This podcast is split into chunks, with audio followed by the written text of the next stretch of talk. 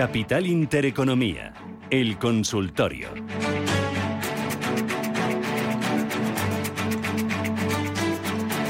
Consultorio aquí en Radio Intereconomía 91 533 1851 609 22 47 16 con Miguel Méndez, analista independiente. Miguel, ¿qué tal? Buenos días. Buenos días, Susana, ¿cómo estás? ¿Qué tal? Muy bien, fenomenal. Oye, ¿cómo estás viendo el mercado? Esta montaña rusa, esta volatilidad increchendo. Eh, no, sé cómo, cómo lo ves hoy.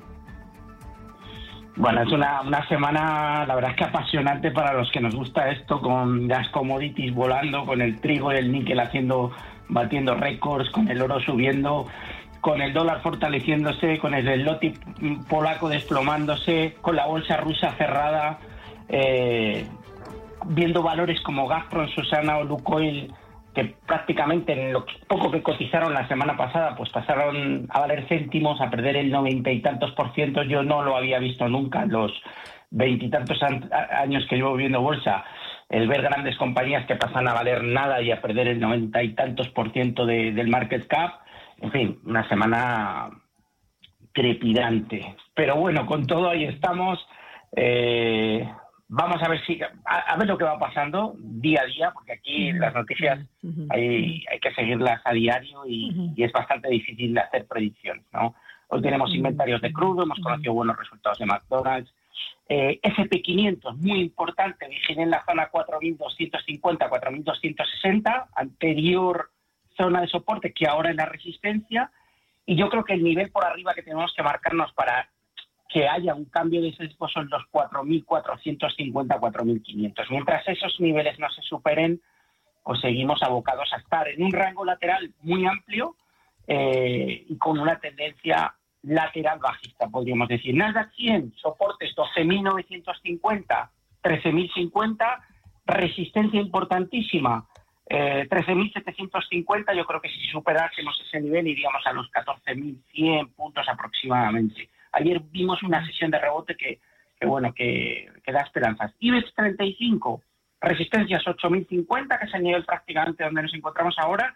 Importante 8.275 por abajo, por arriba. Y por abajo la zona de soporte 7.700, que es la, que hay que tener en cuenta.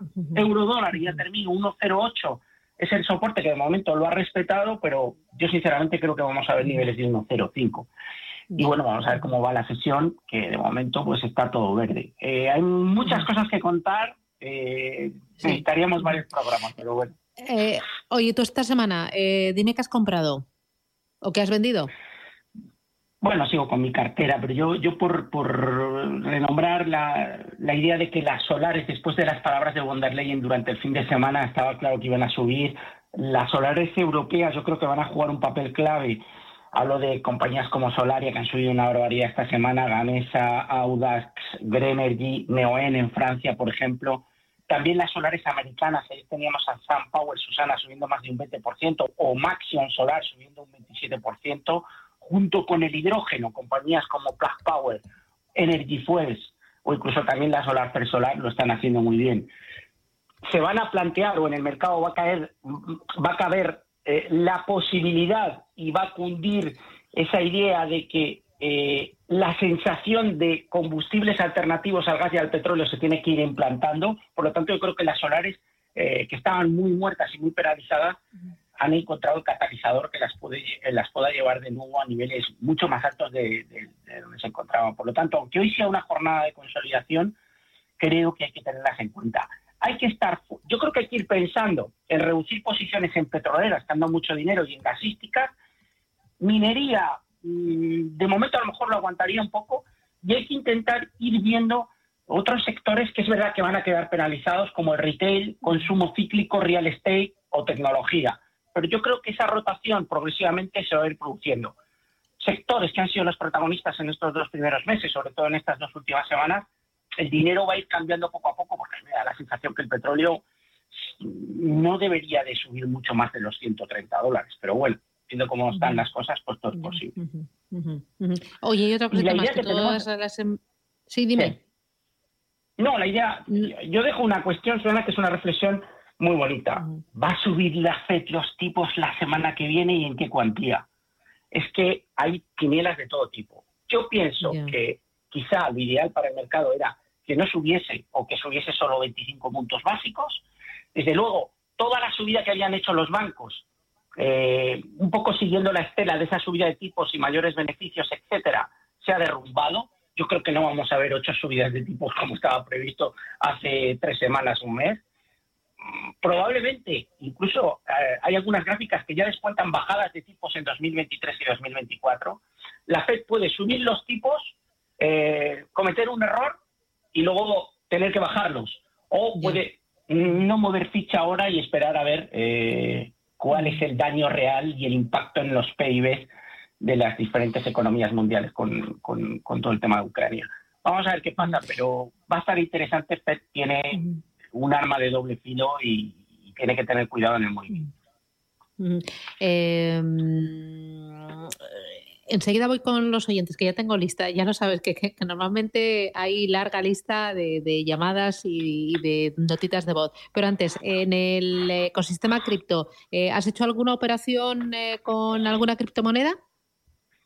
Bueno, esta semana no, el Bitcoin eh, ha testeado niveles de 37.000, que es zona de soporte, hoy está levantando de forma muy importante, ahora mismo Susana sube un 10%, volvemos a recuperar la cuota de los 40.000, estamos en 42.400, sigo apostando a medio plazo por cadena, que sabes que es, creo que yo creo que la cripto que va a ser protagonista el próximo año, año y medio, y, bueno, no ha habido movimientos destacados, está muy bajista. No, hay muchos inversores en, teóricamente descontentos porque es verdad que el Bitcoin no está siguiendo refugio, sigue la escena de las bolsas. O sea, el día que sube la bolsa, el Bitcoin sube y el día que baja está lastrado. Por lo tanto, el dinero, el refugio se ha ido a dólares, se ha ido a francos y se ha ido a oro. Eh, esa es la realidad y así lo hemos visto durante estos días, por lo tanto. Pero yo tengo la sensación que vamos a volver a recuperar 50.000. Soy optimista y creo que vamos a ver entre 75 y 80.000 este año el Bitcoin, que yo creo que le queda todavía un, un tirón alcista. Muy bien. Eh, voy con el primero de los oyentes. Julio, ¿qué tal? Buenos días. Hola, buenos días. Enhorabuena por el programa. Eh, pues a ver, quería preguntar por cuatro valores energéticos y me responde a los que pueda. Mi pregunta es, ¿hasta dónde cree que pueden llegar? Estoy metido ya en los cuatro con, plusvalías y es pues más o menos hasta qué niveles pueden llegar para, salirme. El primero es BTU, Peabody Energy, que ha tenido ahora una refinanciación y ha bajado, pero a ver si le ve un tramo alcista hasta, no sé, 27, 28, 28 dólares. En Uranio Energy Fuel, que ahora he visto que el uranio hoy está en, máximos de, de hace 10 años. Fue el CEL si cree que tiene un tramo alcista y Solaria, hasta dónde ve que puede, que puede llegar. Muchas gracias.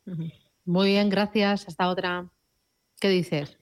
Eh, vamos a ver, en el caso de Peabody Energy, yo sinceramente, Susana, creo que hay que salir. Es decir, un valor que viene de niveles de 3, 4 dólares, que arrancó el año en niveles de, de 10 dólares aproximadamente y que está en niveles de... ha llegado a niveles de 27 aproximadamente, 26 y medio, 27, y está en 22 y medio. Yo a algunos clientes y seguidores les he mandado salir en el día de eh, ayer, no, antes de ayer, en niveles de 23 o 24 ¿Puede subir a 30? Sí, pero es que creo que el gas ya ha hecho el movimiento que tenía que, hacer. O sea, eh, la subida es muy importante, la revalorización ha sido muy fuerte. Entrar en estos niveles, ojo, a lo mejor se gana dinero, pero me parece una locura. Este es un valor que el año pasado estaba a 2-3 dólares, estamos hablando de 23. Eh, es verdad que refinanciaciones, hizo también eh, una especie de ampliación de capital, eh, emisión de bonos senior hace unos días y, demás que, le perjudicó, pero la tendencia alcista es imparable. En el caso de Energy Fuels, a mí me gusta, esta la mantendría, la estoy vigilando muy de cerca, porque la superación de niveles de 9 dólares me gusta por la proximidad de, de, los 10, y es que la teoría de los números redondos a mí me gusta desde el punto de vista técnico, y si supera niveles de 10 creo que va a tener un tirón adicional. La gran resistencia está en 11 dólares y se ve en un gráfico mensual y la verdad es que si supera niveles de 11 dólares tiene recorrido, pero mucho recorrido. Por lo tanto, igual que, aunque son sectores que van relacionados, eh, yo diría que sí aguantaría de momento Energy Fuels y me quitaría, me quitaría Peabody Energy, que ha sido un valor que hemos estado recomendando durante mucho tiempo. Luego nos había preguntado por Fuelcel. A mí me encanta lo que está haciendo dentro que es un, valor muy traicionero, porque la verdad es que nos traiciona muchas veces, eh, me encanta el movimiento. Es decir, ha llegado a niveles de 3, tres y medio aproximadamente en la caída, estamos en seis y medio. Es un valor duramente castigado desde niveles de 30 el año pasado. Y si otra vez volvemos a tener la sensación en el mercado de que este tipo de compañías van a tirar, es que se producen dobladas de forma rápida. Por lo tanto, hay que intentarlo. No sé si saldrá o nos traicionará una vez más y se quedará en nada al rebote. Pero veo entrar dinero. Ayer ha subido en torno a 6 puntos porcentuales. Antes de ayer subió un 14, si no me equivoco. Yo creo que puede romper la zona de 7 y que puede seguir subiendo. Por lo tanto, creo que hay que estar en fuerza. Vale. Nos había eh, preguntado con... pero ya no me quedo con él. Sí, ah, yo tampoco porque no lo he apuntado. Voy con José Luis. José Luis, buenos días. Hola, buenos días. Era para Miguel preguntarle sobre el impago inminente de Rusia, si es buena opción un ETF inverso de bancos europeos, Eurostocks. Yo tenía el DDX Tracker, pero no lo encuentra. Si me puede decir un ticket. Y sobre el largo para el DAX alemán, eh, tengo el ETF 1C a 127 euros, subiendo un 3 y pico, y el Income ETF 1D 103. ¿Cuál es el mejor? O que uno tiene dividendos, a ver qué le parece. Muy bien, eh, gracias, muy interesante la pregunta. Gracias, gracias. Bueno, eh, hay nivel, ¿eh, Miguel? sí, bueno, la verdad es que yo no soy especialista en ETFs, pero se lo voy a mirar. Sí, oye, mira, eh, te lo miras eh, porque hay nivel, pero lo que no tenemos es tiempo, no hay tiempo. Eh, boletín informativo y después del boletín contestamos al oyente y sigue aquí el consultorio en Radio Intereconomía con Miguel Méndez, analista independiente, y a partir de las diez y media consultorio de fondos con Fernando Luque, editor de Morning Star, aquí en Radio Intereconomía, Capital Intereconomía. Capital Intereconomía el consultorio. Em, enseguida voy con ustedes, oyentes. Antes les recuerdo que hoy a partir de las 11 de la mañana eh, Capital Intereconomía se va a trasladar a IFEMA. Se está celebrando estos días Oreca Profesional Expo 2022. Es la gran cita del sector de la hostelería. Sitúa a Madrid como la capital mundial de la innovación Oreca. Eh, abría sus puertas eh, el pasado día 7 y durante estos días pues se habla mucho de innovación, de recuperación de la hostelería, de nuevas soluciones, de tendencias, de conceptos de negocios. Pues bien, nosotros vamos a estar allí a partir de las 11 de la mañana con Rubén Gil a los mandos, pues con numerosos invitados para, hablar de, futuro, de tendencias y bueno, va a ser una hora más que entretenida, divertida y de alto contenido.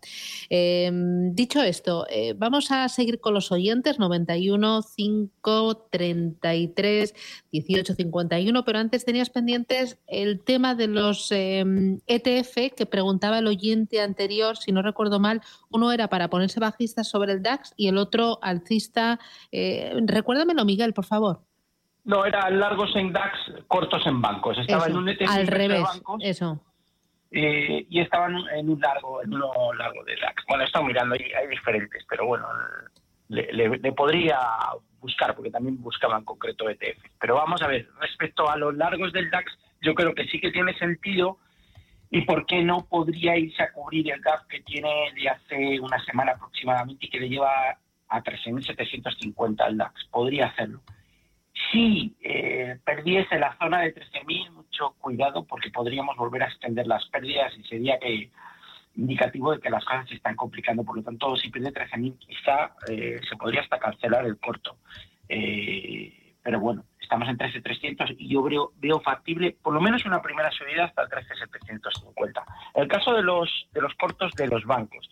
Es verdad que ha habido una corrección importantísima. Ahora bien, cuidado, porque hoy, en el momento que vemos que eh, las bolsas suben, los bancos que habían sido los más penalizados, ya hemos explicado el por qué, pues tengo delante el Stock eh, Banks, el SX7E, y puede empezar a tirar. Es decir, hoy Deutsche Bank, ING, Societe General, BNP Paribas, todos los grandes bancos europeos que estaban castigados están tirarlo. Yo aquí eh, estaría mm, un poco. Además, es una posición un poco contradictoria, porque si pensamos que va a haber subidas del mercado y van a caer los bancos, eh, me cuesta pensar que en esta subida los bancos no sean de los que más suben, eh, porque son los más castigados, más, más que nada por una cuestión de rebote. Eh, entonces, tenga cuidado con esos cortos de los bancos porque si hay rebote, los bancos, quieras que no, van a tirar. Es igual que el sector auto, Susana, está muy penalizado. Renault ha bajado estos días prácticamente a niveles de 38 a 20 euros, y era de las que más subía del mercado. Continental en Alemania, neumáticos, han sufrido del orino por esa escasez eh, al final del producto y por cierres de algunas fábricas en Rusia, etcétera. Michelin, exactamente lo mismo. Por lo tanto, hemos de pensar que bancos, autos y todos los sectores más penalizados son los que más van a subir en el rebote. Por lo tanto, cuidado con los cortos en los bancos. Vale, muy bien. Eh, voy con Benjamín, buenos días. Hola, buenos días, ¿qué tal? Mira, eh, ayer y antes de ayer estaba escuchando a tres gestores importantes en España que decían que se estaban saliendo de, todo por la guerra hasta las 10 de la mañana. Luego, con, con, la compra de bonos del Banco Central Europeo, he visto que, que ha habido rebote. Quería preguntarte, porque a mí se me escapa, ¿esto qué es? ¿Vuelven a recomprar los fondos? ¿Es un cierre de cortos? Y luego, nada, yo sigo. Mm, me puedes mirar a ver Apple y Netflix, porque las veo que caen y caen y caen, a ver si se podía entrar en ellas. Muchas gracias. Muy bien. gracias, muy amable. Eh, oye, eso, cuéntame, el rebote de, hoy, por ejemplo, ¿a, qué responde? Bueno, yo creo que es claro de sobreventa, rebote de hoy y sobre todo rebote de ayer, porque ayer ya vimos un rebote fuerte.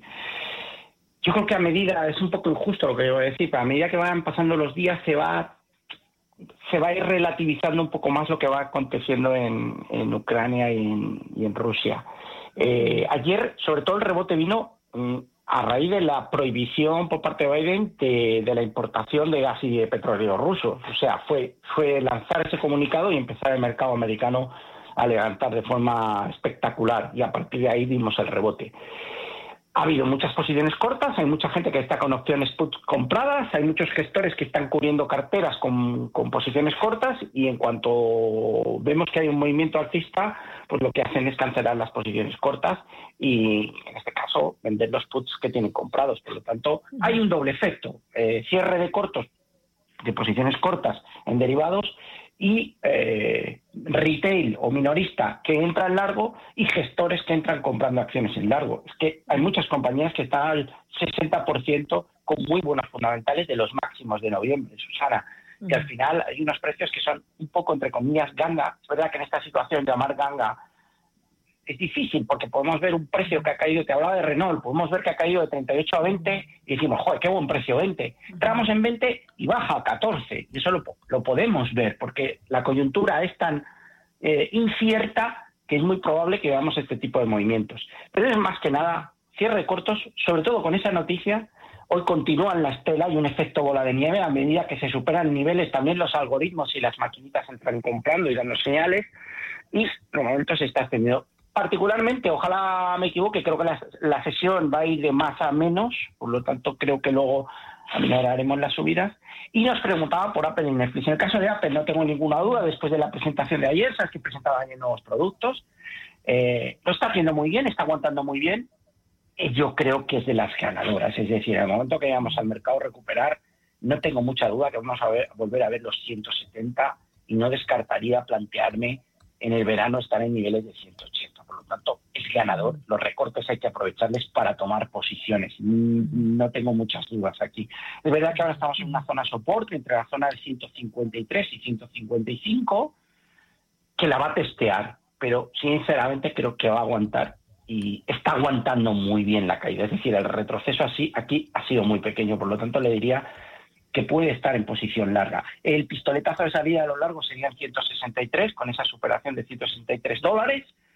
Es verdad que los máximos son descendentes desde el comienzo del año, pero ha aguantado muy bien las caídas en performance en relación a otros valores, por lo tanto me gusta. En caso de Netflix, bueno, los últimos resultados fueron un poquito más flojos en cuanto a número de suscriptores y esto le ha penalizado. Aquí que ha vuelto a perder los mínimos tras la publicación de resultados de los 350, yo estaría más cauto. ¿Por qué? Porque el retroceso es mucho mayor, viene bajando de 700 a 340. Aquí tenemos un 50%, Susana, de descuento en el valor. Pero no me quiero hacer el, más listo de la clase. Está en plena caída. Por lo tanto, el siguiente nivel de soporte, pues yo les entraría en niveles de 315 aproximadamente. Por lo tanto, aquí no entraría sí que quizá me plantearía tomar una posición en Apple. En Netflix está un gran precio, los fundamentales siguen siendo buenos, pero está en plena caída. Por lo tanto, vamos a, vamos a esperar que haya, mejor comprar un poquito más caro, pero que veamos cierta recuperación, porque no hay ningún atisbo de momento para subir. Eh, voy con el siguiente de los oyentes. Juanjo, ¿qué tal? Buenos días. Hola, ¿qué tal Susana? Miguel, buenos días. Sí, parece efectivamente que las, el mundo está cambiando y están eh, van a tener bastante auge las, las energías alternativas, ¿no? renovables y alternativas. ¿no? En este sentido, parece que Estados Unidos va a aprobar eh, un paquete de bonos eh, para eh, lanzar la energía, bonos de energía, ¿no? Y hay, pues, hay temas evidentemente sustitutivos. Se habla de que el hidrógeno podría sustituir evidentemente a medio plazo al, al gas. Y quería preguntarle, pues alguna ya la ha dicho, ha dicho Fuelcel, pero me gustaría que hablara de, de, de Plug, Fuelcel y Gebo, que ayer Gebo subió nada más y nada menos que el 30%, ¿no? ¿Qué opina de ellas? ¿no? Después de estar bastante tiempo dormidas, yo creo que han empezado a explotar y hay, hay para rato. Muchas gracias a los dos. Un saludo. Gracias, muy amable, gracias. Eh, Miguel. Pues sí, estuve viendo Gebo, no la he nombrado, pero la verdad es que eh, este oyente está superpuesto, da, da gusto. Eh, bueno, todos, todos, ¿eh? hay nivelazo, ¿eh? Sí, sí, me encanta, me encanta. Hemos logrado que en un par de años esto, esto sea otra cosa. La verdad es que eh, tiene muy, sea, la vela de ayer es espectacular, un envolvente alcista. Tiene un doble suelo en la zona de 2,80, 2,90 aproximadamente. Estamos en cuatro y medio. Eh, vuelvo a repetir, fíjense el movimiento de finales del 2020, eh, donde Gebo se fue de 1 a 15. Estamos ahora en cuatro y medio. Eh, es verdad que ayer ha subido un 30. Ojo, hoy puede haber un poco de consolidación en la apertura, que he visto que el pre-market en Fuelcel y compañía se había minorado un poco la subida pero eso no quiere decir que no haya un poco de corrección y luego volvamos a subir. Eh, aquí los movimientos son muy rápidos y muy especulativos. Y vuelvo a decir, creo que va a cundir en el mercado la idea de que hay que buscar sustitutivos eh, al gas y al petróleo para no depender tanto de países como Rusia. Y eso en el mercado, si cala, va a hacer que todas las empresas que estaban golpeadísimas, este Gebo de 15 había pasado a 3 en un año, eh, pues puedan volver a brillar. Y además aquí las subidas cuando se producen, Susana, son muy rápidas y muy verticales. Igual que ha caído de forma rápida e importante, aquí la subida puede producirse en un mes, puedes haber doblado o triplicado la posición. Niveles de 5 dólares es resistencia, y la vela de ayer pues da, da esperanzas con una ruptura de línea de tendencia bajista de los últimos tres meses a que, el, a que el movimiento continúe. No tiene por qué continuar hoy de forma directa, pero a mí me da la sensación de que no solamente ha habido una subida, sino que ha habido un aumento de volumen muy importante en toda la serie. Se Hablo de Sun Power, Gebo, Black Power, Fuelcel, etcétera. O sea, si se ven en los volúmenes de ayer, pues tiene muy buena pinta. Estoy viendo Black Power, tiene mejor pinta Gebo que Black Power, sinceramente. No descuiden Quantum Escape, que aunque no ha hecho todavía el movimiento y está más penalizada y con menos fuerza, son eh, baterías de estado sólido y forman parte un poco de ese núcleo. No descarten Nicola, que ayer tuvo un buen día, es cañón eléctrico. Eh, en otro peldaño más abajo están XP, NIO, etcétera, que ahí no ha tocado todavía la subida. Yo creo que se va a centrar más el mercado en solares y en compañías de hidrógeno. Pero bueno, hay que estar viendo un poco todo. Pero bueno, me gustan, ¿eh? Flat Power también y, y Fuercel también. Ahora mismo creo que tienen timing para estar. Vale, eh, voy con la última. Mira, me dicen mis compañeros que hoy está siendo una auténtica locura lo del consultorio, que es como nunca, que los teléfonos están echando humo, que necesitaríamos todo el día eh, ah, eh, estar. Hay que aumentar el horario, Susana, hay que hablar con el director para aumentar el horario. voy con la última. Santiago, buenos días. Hola, buenos días. Por favor, dígame rapidito, por favor. Al señor Méndez, tengamos, me interesaría comprar Inditex o hacerlo, a ver cuál me aconseja de los dos mejor. Y tengo dudas que le estoy perdiendo un 40%, si la sigo manteniendo o, qué hago con ella. Muchas gracias. Gracias, muy amable. No le, eh, ¿Qué dices? Rápido, Miguel. En, Agas le está perdiendo, es que no le he oído al final, lo último no le he oído. Sí, sí, sí, yo le he entendido que está perdiendo. A ver, Santiago. Pero no, no, no, te sé. Sí, sí, estoy aquí. Audax es la que yo preguntaba que le estoy ah, Audax, Audax, vale, vale. Ah, Audax, no era gas, vale, vale, vale. Mire, Audax ha pasado de 0,90 a 1,40 en cuatro días. Es posible que ahora retroceda un poco, pero déjela, porque si estamos hablando de que vuelve un poco la euforia en las renovables, quizá le vuelva a precio. que probablemente esté en la zona 1,80, 1,90. Está lejos, lo sé, pero no hay que venderla ahora. Déjela, vamos a dejar que la subida continúe. En el caso de. Es verdad que Inditex y el retail está muy penalizado por, por todos los cierres de 500 tiendas, etcétera. Todo el retail, al no ser bienes de primera necesidad, Susana, se sustituye la compra del pantalón o de la camisa del jersey, se deja apartado y se van a los bienes de primera necesidad ha caído muy fuerte en la zona, a la zona de 18 y medio y el rebote también es fuerte a 22. Me da la sensación que va a consolidar un poco, que va a volver a bajar a niveles de 20 y medio, 21 y luego volverá a tirar. Si me pregunta cuál de las dos me gusta más, a mí me gusta más Arcelor. Es verdad que está menos penalizada, que está arriba, pero me está demostrando que tiene más fuerza. En la zona de 25-90, donde está ahora, está cerca del soporte, las subidas y las bajadas son muy fuertes, probablemente vamos a volver a ver niveles de 30. Por lo tanto, me empuja más en el corto a, intentarlo en Arcelor, a pesar de que Inditex lo está haciendo mejor en los últimos tres días. Muy bien. Que nos vamos. Eh, Miguel Méndez, vale. analista independiente. Hoy ha sido un placer. Eh, me encanta el nivel de los oyentes, las preguntas y bueno, ya sabes que, me encantas tú. Eh, lo disfruto muchísimo. Cuídate mucho. a ver cómo se va dando la semana y a ver cómo se va el día, porque esto es día a día y hora a hora. A ver cómo, cómo se nos va dando. Cuídate. Que tengas buen día por el miércoles. beso fuerte. Adiós. chao. Ahora mismo digo adiós.